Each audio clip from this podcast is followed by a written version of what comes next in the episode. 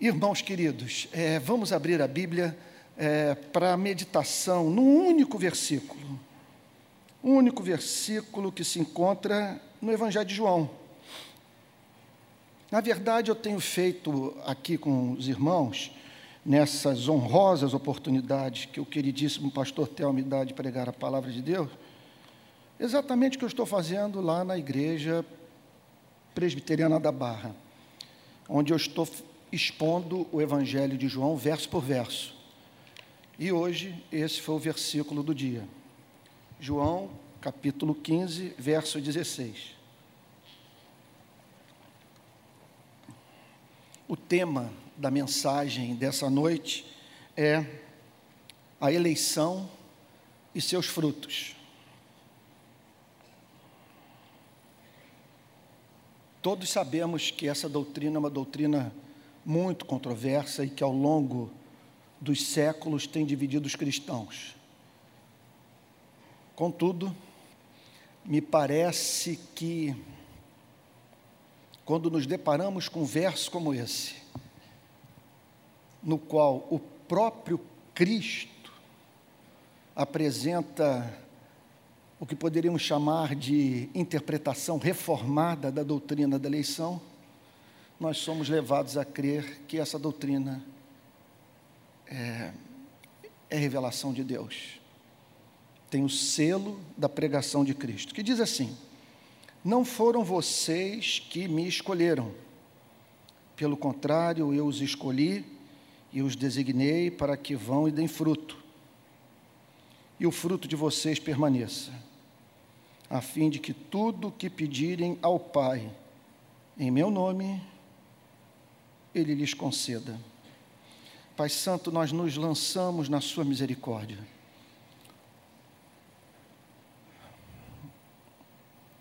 Esperando que, pela Sua graça, haja nessa noite uma percepção nítida de que Tu estás falando ao Seu povo. Conceda-nos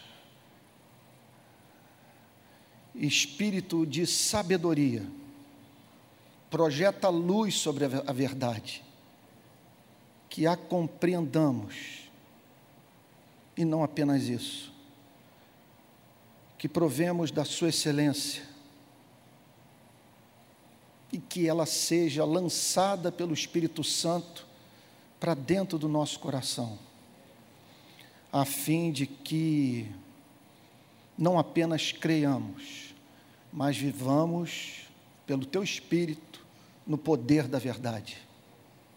Oferece aquela proteção espiritual à igreja. E se porventura entrou alguém aqui que não nasceu de novo, que essa seja noite de regeneração. Se algum filho de Abraão aqui encurvado, Senhor, olhando para baixo, sob o jugo do pecado, da culpa, da humilhação. Que essa seja a noite na qual o Senhor tire os seus filhos dessa tenda de melancolia e os faça olhar para as tuas promessas, incontáveis promessas, para as quais ao Amém de Jesus. Nós queremos te dizer que estamos aqui reunidos porque o amamos. Tu és o nosso pastor único. Não temos para onde correr, não há mais porta a bater. Não conseguimos divisar outra esperança. Por isso, ó Deus, que neste momento sustenta o universo pelo poder da Sua palavra. Manifesta-te a nós, pequeninos, porém, segundo Tua palavra, amados teus, fala conosco. É o que te pedimos em nome do Senhor Jesus, com perdão dos nossos pecados. Amém. Amém. Irmãos amados, se há algo que intriga os teólogos é o fato de que, muito embora os efeitos da queda do homem, da decisão dos nossos antepassados de viverem uma vida de autonomia em relação a Deus, que contaminou a todos nós, seja algo universal, nós encontramos na vida pessoas que amam Jesus Cristo,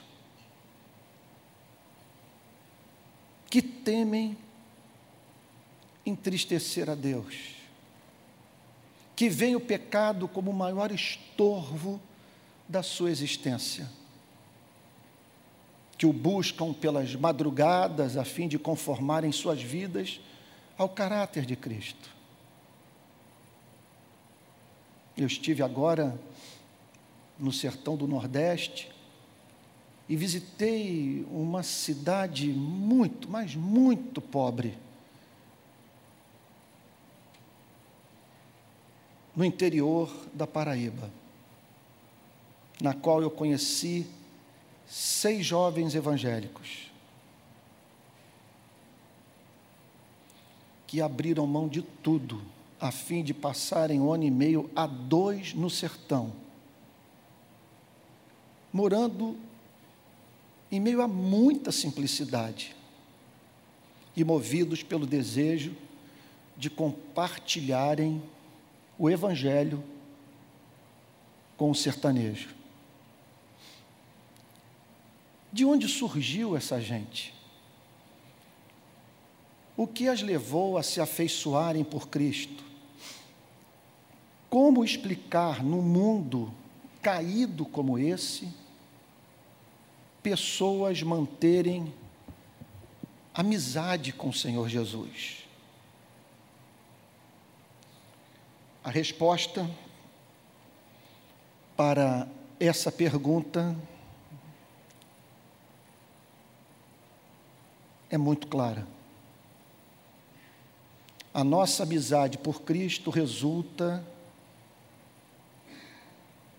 da amizade de Cristo por nós. A eleição que fizemos de Cristo como supremo amor das nossas vidas resulta do fato dele nos ter eleito para esta redenção. Trata-se, portanto, de uma amizade diferente da amizade que nós mantemos uns com os outros. Você se aproxima de mim, eu me aproximo de você, e gradativamente nós vamos nos conhecendo. E aos poucos eu vou percebendo que espécie de amizade eu posso ter com você. Se, por exemplo, haverá interlocução, se eu posso aguardar retorno intelectual, e você também em relação a mim. E assim, portanto, nós vamos observando as nossas afinidades e tudo podendo caminhar para uma sólida amizade a partir de inúmeros pontos de afinidade com Cristo, a relação com o Salvador não se dá nessa base pois o que ele diz nessa passagem, não foram vocês que me escolheram, pelo contrário, eu os escolhi. Nós só somos amigos dele porque ele decretou ser nosso amigo. É uma doutrina, portanto, que nos leva a crer que a salvação não se trata de uma baita sorte. Por por acaso você nasceu melhor do que o seu vizinho, por cuja mente não passa a ideia de se arrepender dos seus pecados, se reconciliar com o Pai através da obra sacrificial de Cristo e viver para a glória do Criador. Você está aqui. E o que eu passo a lhe dizer é profundamente comovente, devido ao fato de, na eternidade, não me peça para explicar o ponto. A minha tarefa é expor a Bíblia. Não sou filósofo. Sou pregador da palavra de Deus. Não espero que você entenda para crer.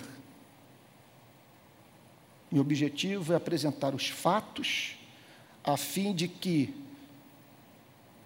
sob a soberana revelação de Deus, você se curve ao veredito da palavra que diz que ele olhou para esse mundo caído e se recusou deixar você se perder eternamente.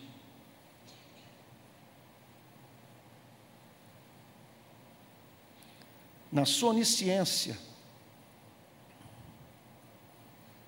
nessa sua capacidade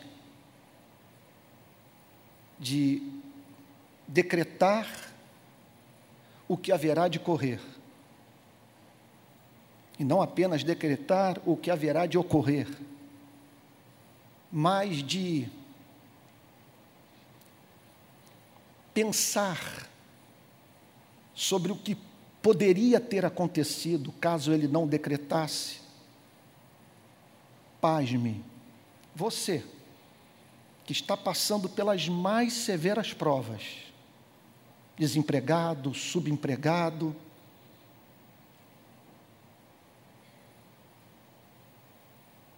decepcionado com amigos, enfrentando crises no casamento, problemas crônicos de saúde. Contudo, em meio a essa providência cruel, uma vez que esse Deus costuma amar de modo estranho os seus mais estimados vasos de misericórdia, ele não conseguiu imaginar vê-lo perdido eternamente. Sem luz, sem direção, alheio aos seus cuidados. Antes de nascer biologicamente, na eternidade, é quase inacreditável é, conceber uma coisa como essa. Você já havia nascido no coração desse Deus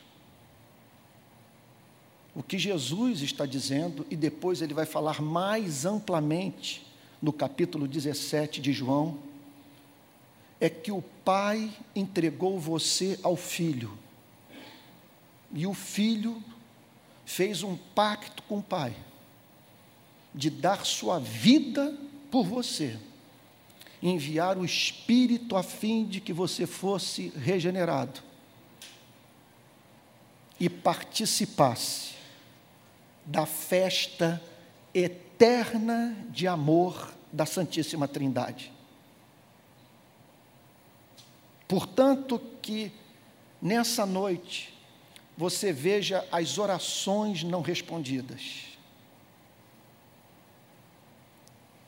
O contato com aquilo que se lhe configura como absurdo, do qual você não pode extrair sentido algum que as perseguições das quais você tem sido objeto, em suma, que todos esses infortúnios sejam vistos à luz do fato de que o Criador da Via Láctea, da galáxia de Andrômeda, é louco, ensandecido de amor por você, a ponto de decretar na eternidade a sua redenção. Por isso, o Senhor Jesus declara: Não foram vocês que me escolheram. Não há espaço para livre arbítrio. Éramos insensíveis a essa voz, incapazes de divisar essa beleza e nela fixar os nossos afetos. Não se trata, portanto, algo que é subproduto da nossa quantidade de neurônio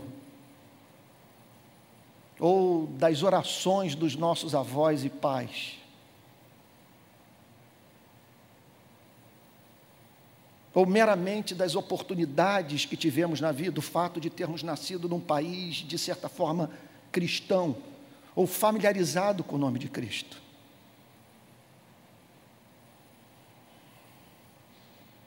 Não é que você simplesmente parou para pensar, avaliar e escolheu Cristo, entre outros. Você só o escolheu porque Ele o separou na eternidade. Doutrina altissimamente complexa. Contudo, não conheço outra mais capaz de gerar três frutos que só essa interpretação da doutrina é capaz de produzir humildade, porque tudo é devido à graça soberana de Deus. Gratidão, porque se não fosse em, por esse decreto que o moveu ao tratar com misericórdia, você não estaria aqui nessa noite mesmo e não conheço outra doutrina capaz de produzir mais segurança no coração do crente do que a doutrina da eleição. É como alguém já disse: dá para você entrar no reino dos céus crendo no sistema de doutrina chamado de arminiano. Contudo, há flores que só nascem no solo calvinista. E não conheço sistema teológico, repito, mais capaz de produzir os frutos da humildade, da gratidão, da segurança, do que aquele que veio a ser chamado de agostiniano, calvinista ou reformado. Agora, essa é uma doutrina muito combatida, uma vez que pessoas são levadas a dizer que uma vez que a igreja seja conduzida a essa interpretação do ordo salutis da salvação, da ordem, do processo da redenção, cairão na licenciosidade. Deixarão de orar, de vigiar, de temer, uma vez que raciocinarão da seguinte forma: se eu fui eleito, independentemente da forma de viver, como a minha salvação já está decretada, eu entrarei no reino dos céus. O que Jesus nos ensina nessa passagem é que a eleição produz frutos inequívocos, que sempre a acompanham. De modo que o Deus que decreta a redenção final é o mesmo Deus que decreta os meios conducentes à salvação. Por isso, o Senhor Jesus, nessa passagem, incute na mente dos discípulos a doutrina. Contudo, a partir da compreensão dos seus frutos. O que acontece na vida de um eleito quando esse que foi entregue pelo Pai ao Filho na eternidade prova dos resultados finais dessa mesma eleição? O Senhor Jesus oferece a seguinte resposta: Não foram vocês que me escolheram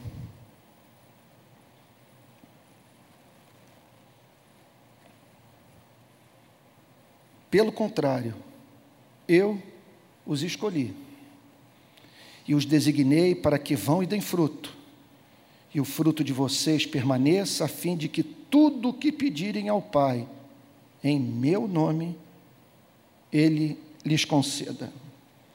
Quais são os objetivos da eleição? Por que Deus decreta salvação de seres humanos?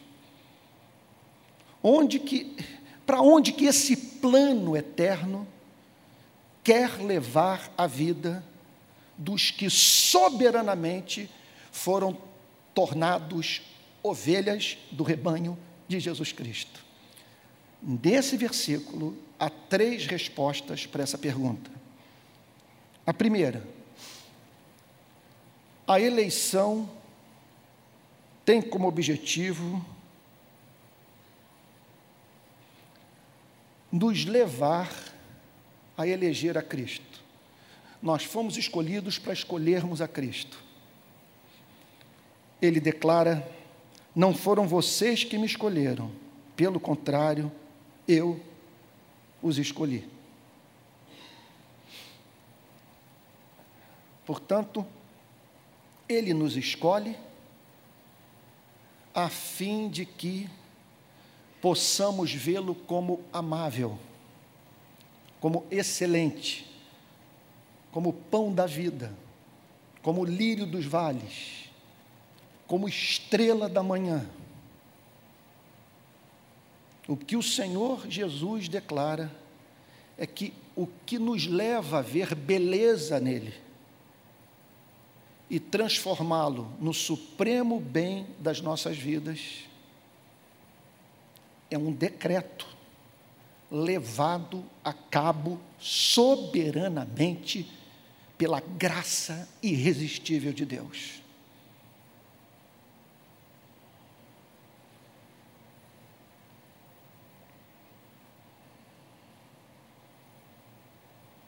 Não foram vocês que escolheram a mim, pelo contrário, eu os escolhi. Em segundo lugar, o Senhor Jesus declara nessa passagem que a eleição tem como objetivo nos levar a expressar de modo permanente o caráter de Cristo. Não foram vocês que me escolheram, permitam-me repetir, pelo contrário, eu os escolhi e os designei para que vão e deem fruto, e o fruto de vocês permaneça. Essa declaração levou Charles Spurgeon, o mais famoso pregador batista de todos os tempos, a declarar a seguinte coisa: Ó oh, amados, jamais se considerem eleitos enquanto não forem santos. Essa eleição é uma eleição para santificação. Para que a vida frutifique. Ele nos escolhe a fim de que nós vejamos beleza nele e ao contemplarmos a sua formosura, sermos tomados pela cobiça de participar da sua beleza. Eu os escolhi para que vocês deem fruto, manifestem o meu caráter. O que significa, portanto, e aqui eu vou plagiar o grande C.S. Lewis. Não nos ama porque nós sejamos belos. É por Ele nos amar que Ele nos torna belos. Ele escolheu a estéreo para que essa seja mãe de filhos. Ele escolheu a árvore infrutífera para que essa desse fruto. Ele amou o feio, a fim de que esse, em contato com a sua beleza, se tornasse partícipe da santidade de Deus. E o que é esse fruto? Sem a mínima dúvida, é a manifestação inevitável e espontânea do caráter de Cristo em nossas vidas. Manifestação simétrica, na qual as mais diferentes virtudes da fé cristã se manifestam harmoniosamente. Para não ser genérico, entrar no ponto prático do sentido dessa santificação, permita-me dizer, à luz das deformidades da cultura brasileira, o que essa santificação ou frutificação vai representar para você e para mim.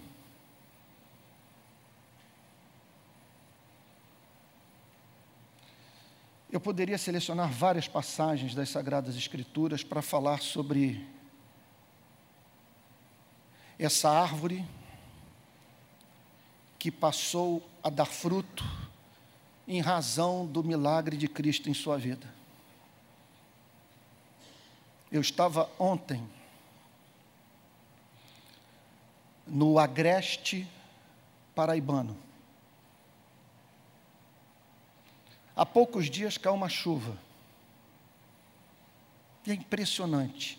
Em dois dias, o sertão é tomado por um, um verde glorioso, profundamente revelador da beleza da vida. Então você olha para aqueles campos e vê árvores e mais árvores.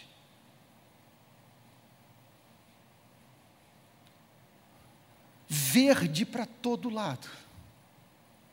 Mas quando você decide penetrar na caatinga, não há uma manga, uma banana, não há uma laranja, só folha. Nada que possa forrar o estômago do homem. Portanto, há aquilo que nós poderíamos chamar de folha na vida cristã. E nesse sentido, permita-me dirigir de uma forma especial aos jovens da igreja. Eu nunca vi na história do movimento evangélico tanto show tão bem preparado pelos evangélicos, usando de altíssima tecnologia. Com a igreja, pela primeira vez na sua história, rivalizando com os espetáculos produzidos pelos não cristãos. Agora, entenda uma coisa. A luz do amplo testemunho das Sagradas Escrituras, cantar alto e forte, cair de joelhos, ou levantar as mãos, chorar até mesmo, recitar versos bíblicos de memória. Vou mais longe. Ter dons espirituais, conhecer teologia, são considerados pelas Sagradas Escrituras sinais, por excelência, de novo nascimento. Se olharmos para o Antigo Testamento, para o Novo Testamento, nós vamos ver, por exemplo, o povo de Israel atravessando o Mar Vermelho, Miriam cantando com todo Israel, lançou no mar o cavalo e o seu cavaleiro, ele triunfou gloriosamente toda aquela geração de supostos adoradores, com exceção de Josué e Caleb, morreu no deserto. Jesus entra em Jerusalém e pessoas tiram das suas vestes e as lançam no chão para que sobre elas o Senhor Jesus passasse montado no jumentinho. Uma semana depois, aquelas pessoas são convocadas para decidir é, pela soltura de Cristo ou de Barrabás, e elas optam por soltar Barrabás. Folha. Você olha de longe, se impressiona com o cenário, vamos assim dizer, luxuriante. Mas quando se aproxima, não há fruto, não há beleza, não há o que alimente o próximo, não há o que transforme a história, não há o que faça pessoas viverem com mais dignidade.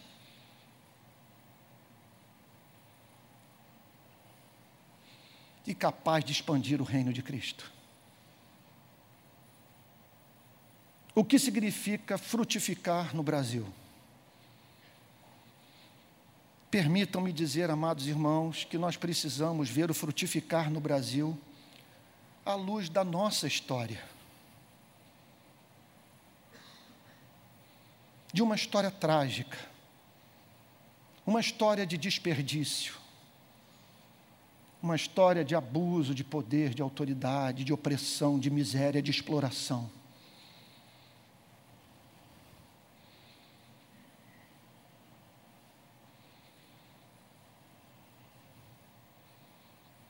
Por isso eu diria que não reconhecerei avivamento nessa terra, não me impressionarei com shows,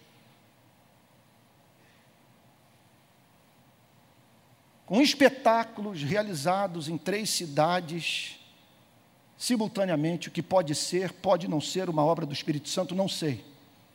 O que eu quero saber é se entre os jovens que levantaram as mãos nesses eventos há a presença daquela misericórdia. Aquela misericórdia da parábola do bom samaritano. Vamos escolher um texto entre os muitos que poderíamos escolher. O que me impressiona naquela parábola, que é, trata-se de uma história que, se for compreendida pela igreja brasileira, encarnada por nós, vai mudar a história do Brasil.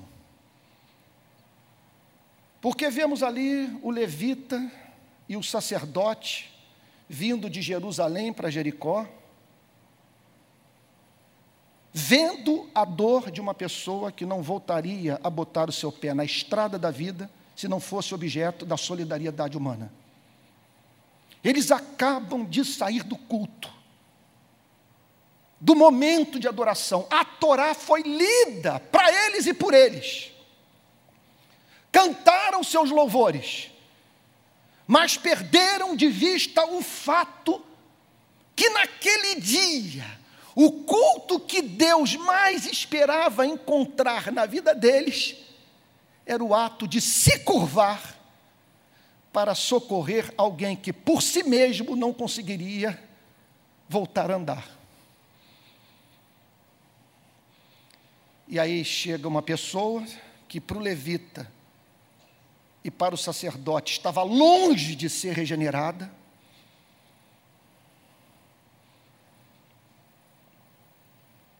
E para. Trata das feridas do que havia sido espancado, torturado. O coloca no seu animal. O leva para a hospedaria e diz a seguinte coisa: por favor, só permita que ele saia daí quando ele reconquistar a sua autonomia, quando ele voltar a andar, for curado das suas feridas. E eu assumo o compromisso financeiro desse milagre. Está aqui tudo que o Senhor precisará para dar a esse homem o tratamento do qual ele é digno, porque é uma informação sobre ele que eu não sei se o Senhor sabe. Ele foi criado à imagem e semelhança do seu Criador. O que vemos nessa parábola? Simetria simetria.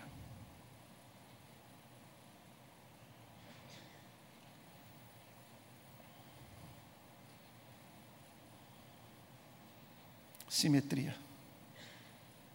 Amor completo. Amor pleno.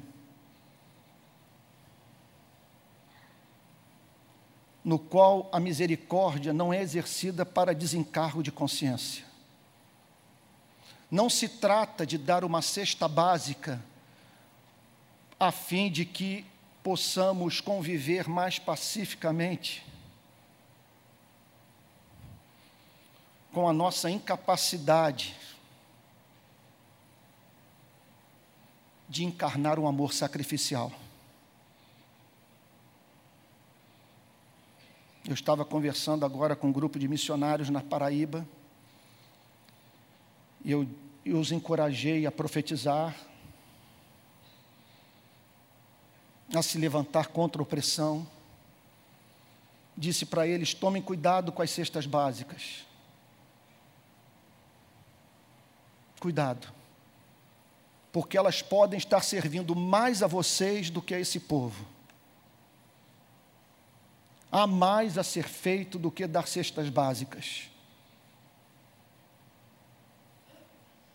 Ao que um se levantou e disse: Pastor, se fizermos o que o senhor está pedindo que façamos, nós vamos ter que enfrentar o prefeito e os seus pistoleiros.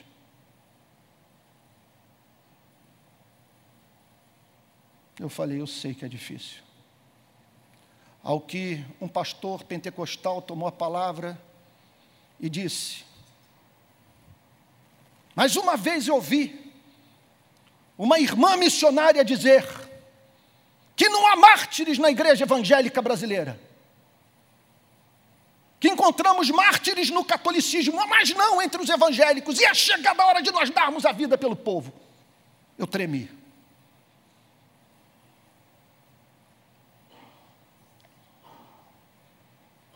Misericórdia.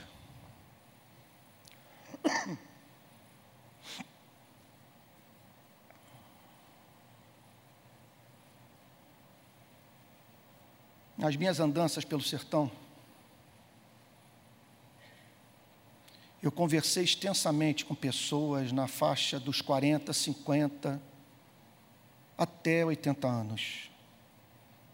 Tudo documentado entrevistas gravadas que se, transformará, se transformarão pela graça divina num documentário que eu espero apresentar à Globo News.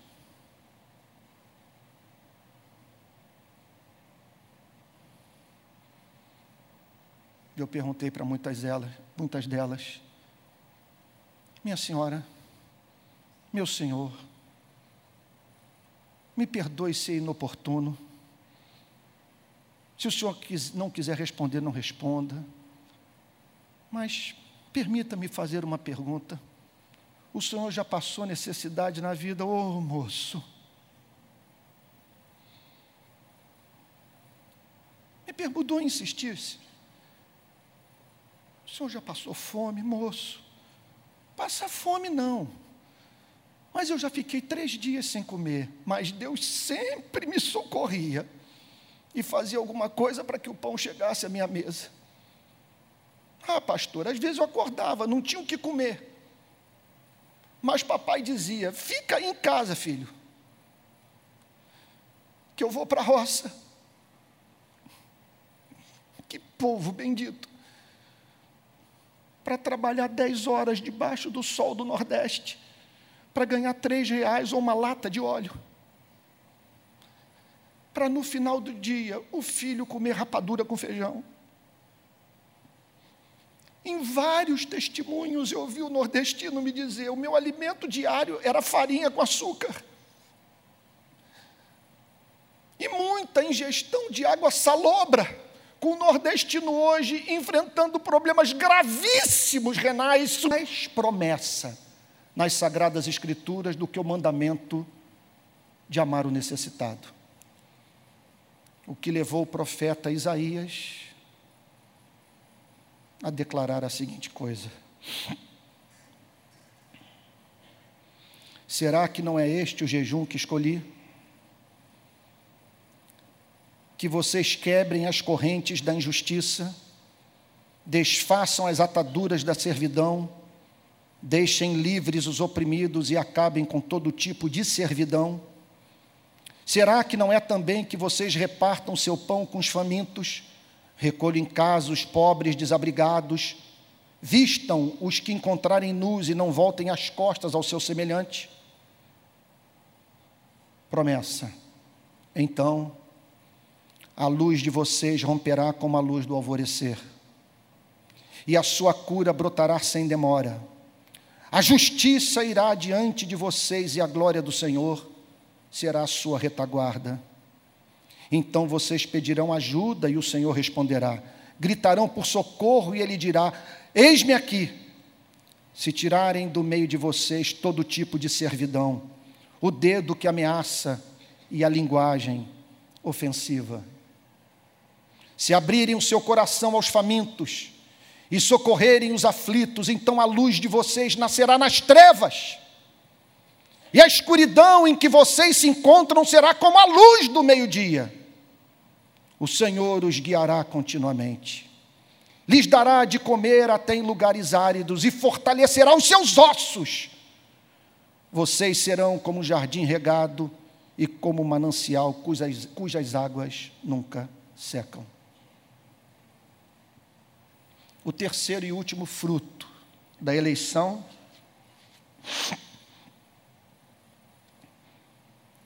é descrito por Cristo no final do verso que estamos examinando nessa noite. A fim de que tudo que pedirem ao Pai, em meu nome, Ele lhes conceda.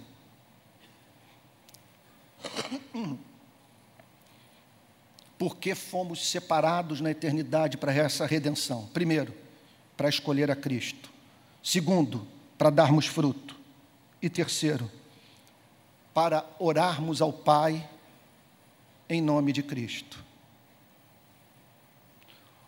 O que a eleição tensiona fazer por você e por mim? Nos levar a nos afeiçoarmos por Jesus, fixarmos o nosso afeto nele, quebrarmos o vaso de alabastro com unguento, oferecermos a ele o nosso culto ansiarmos por participar da Sua beleza, a ponto de obsessivamente buscarmos o socorro do Espírito Santo para que a nossa vida não seja apenas folha, mas produza fruto. E não apenas isso. A eleição tem como propósito nos levar a conceber a existência de um ser doce, amoroso, amabilíssimo, a ponto de nos sentirmos livres para nos aproximarmos da Sua presença com a mesma confiança que Jesus Cristo, nos dias de Sua carne, apresentou as Suas fervorosas orações ao Pai. Porque orar ao Pai em nome de Jesus, vejam só o que é a oração cristã. É comparecer diante de um ser doce, com base no sacrifício do seu filho, que portanto nos habilita a orar certos de que o Pai recebe a nossa oração, tal como ouve a oração do seu único filho. E por isso, essa promessa extraordinária, e o que pedirem ao Pai em meu nome, orando como se eu estivesse orando através de vocês.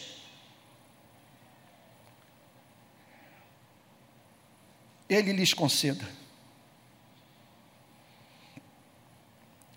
Aí talvez você esteja pensando, mas Antônio, eu tenho aqui um histórico de oração não respondida.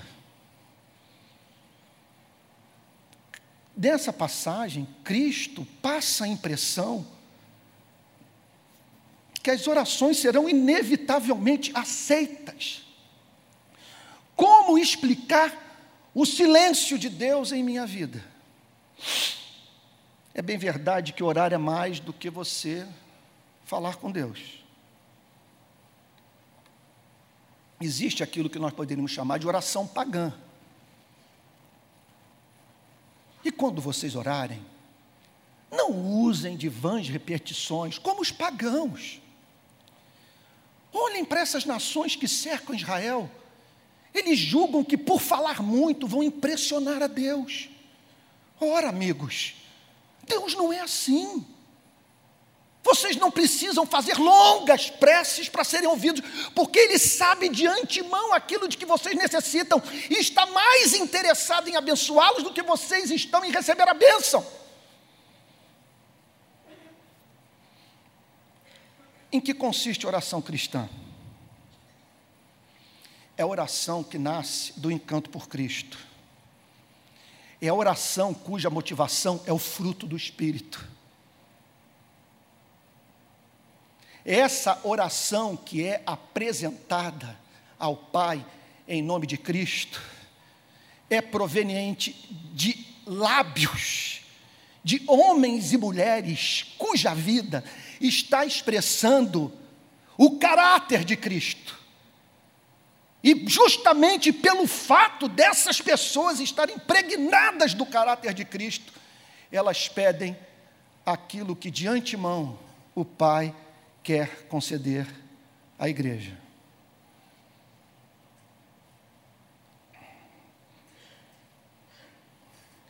Aplicação. Você observa os frutos da eleição na sua vida? Você já escolheu a Cristo? Cristo é amável para você? Você pode chamá-lo de lírio dos vales. Você pode dizer, Jesus, amante da minha alma, permita-me voar para o teu seio. Jesus, o só pensar em ti, enche meu peito de dulçor. Você entende essa linguagem?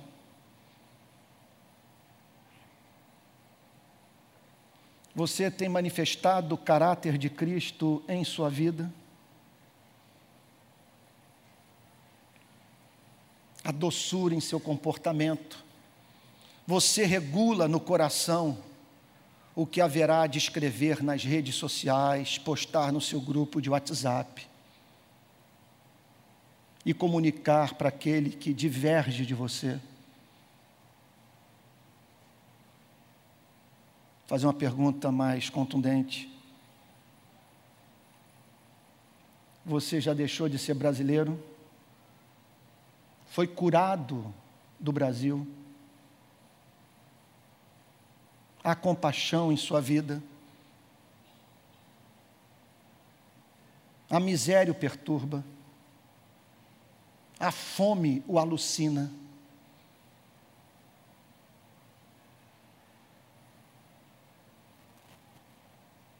O desemprego angustia?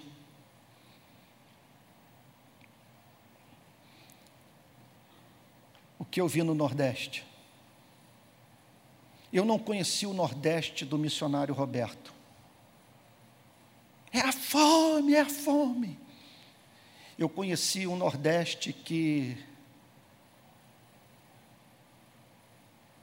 nos últimos 20 anos, passou a ter água doce em casa, cisternas espalhadas por todo o sertão. O Nordeste que se livrou em extensão significativa do espectro da fome. Eu conheci o Nordeste com luz elétrica. Em poucas casas eu entrei com famílias precisando de candeeiro para iluminar o ambiente. Eu conheci o Nordeste dos institutos federais. O sertanejo agora tem para onde encaminhar o seu filho a fim de que ele termine o ensino médio, saia preparado para o mercado de trabalho e ingresse na faculdade. Contudo, quando o menino e a menina terminam o curso, não tem trabalho. Não há indústria, não há comércio. As cidades do sertão, as comunidades ribeirinhas, as favelas do Nordeste que eu conheci nos últimos 15 dias, são mantidas pelo Bolsa Família, pela aposentadoria dos idosos, dos inválidos, e, num caso ou outro, pelo salário do funcionalismo público. Você não vê uma torre de fábrica. Grandes extensões de terra improdutivas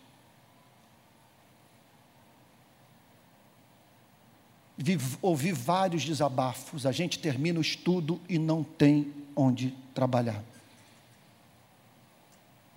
A, oci a ociosidade reina em comunidades e povoados inteiros.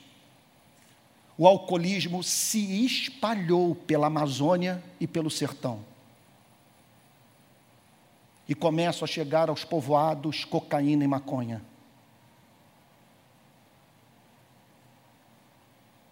Pergunto a você, de posse dessas informações, você anseia tornar a Igreja Presbiteriana Betânia numa referência de compromisso com a obra missionária no Brasil? Você sente compaixão por essa gente? Por fim, você tem vida de oração? Você ora ao Pai em nome do Filho. E tem e profere aquelas orações que são resultado de uma vida que frutifica, cheia de compaixão, de misericórdia, de graça.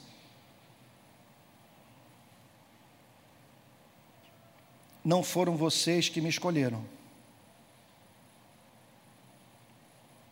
Pelo contrário, eu os escolhi e os designei para que vão e deem fruto. E o fruto de vocês permaneça, a fim de que tudo o que pedirem ao Pai, eu, em meu nome, Ele lhes conceda. Que corra pelo país a notícia que não há igreja de vida mais bonita na região metropolitana do Rio de Janeiro nesse país do que a Igreja Presbiteriana Betânia. Que a vida desse, dos amados irmãos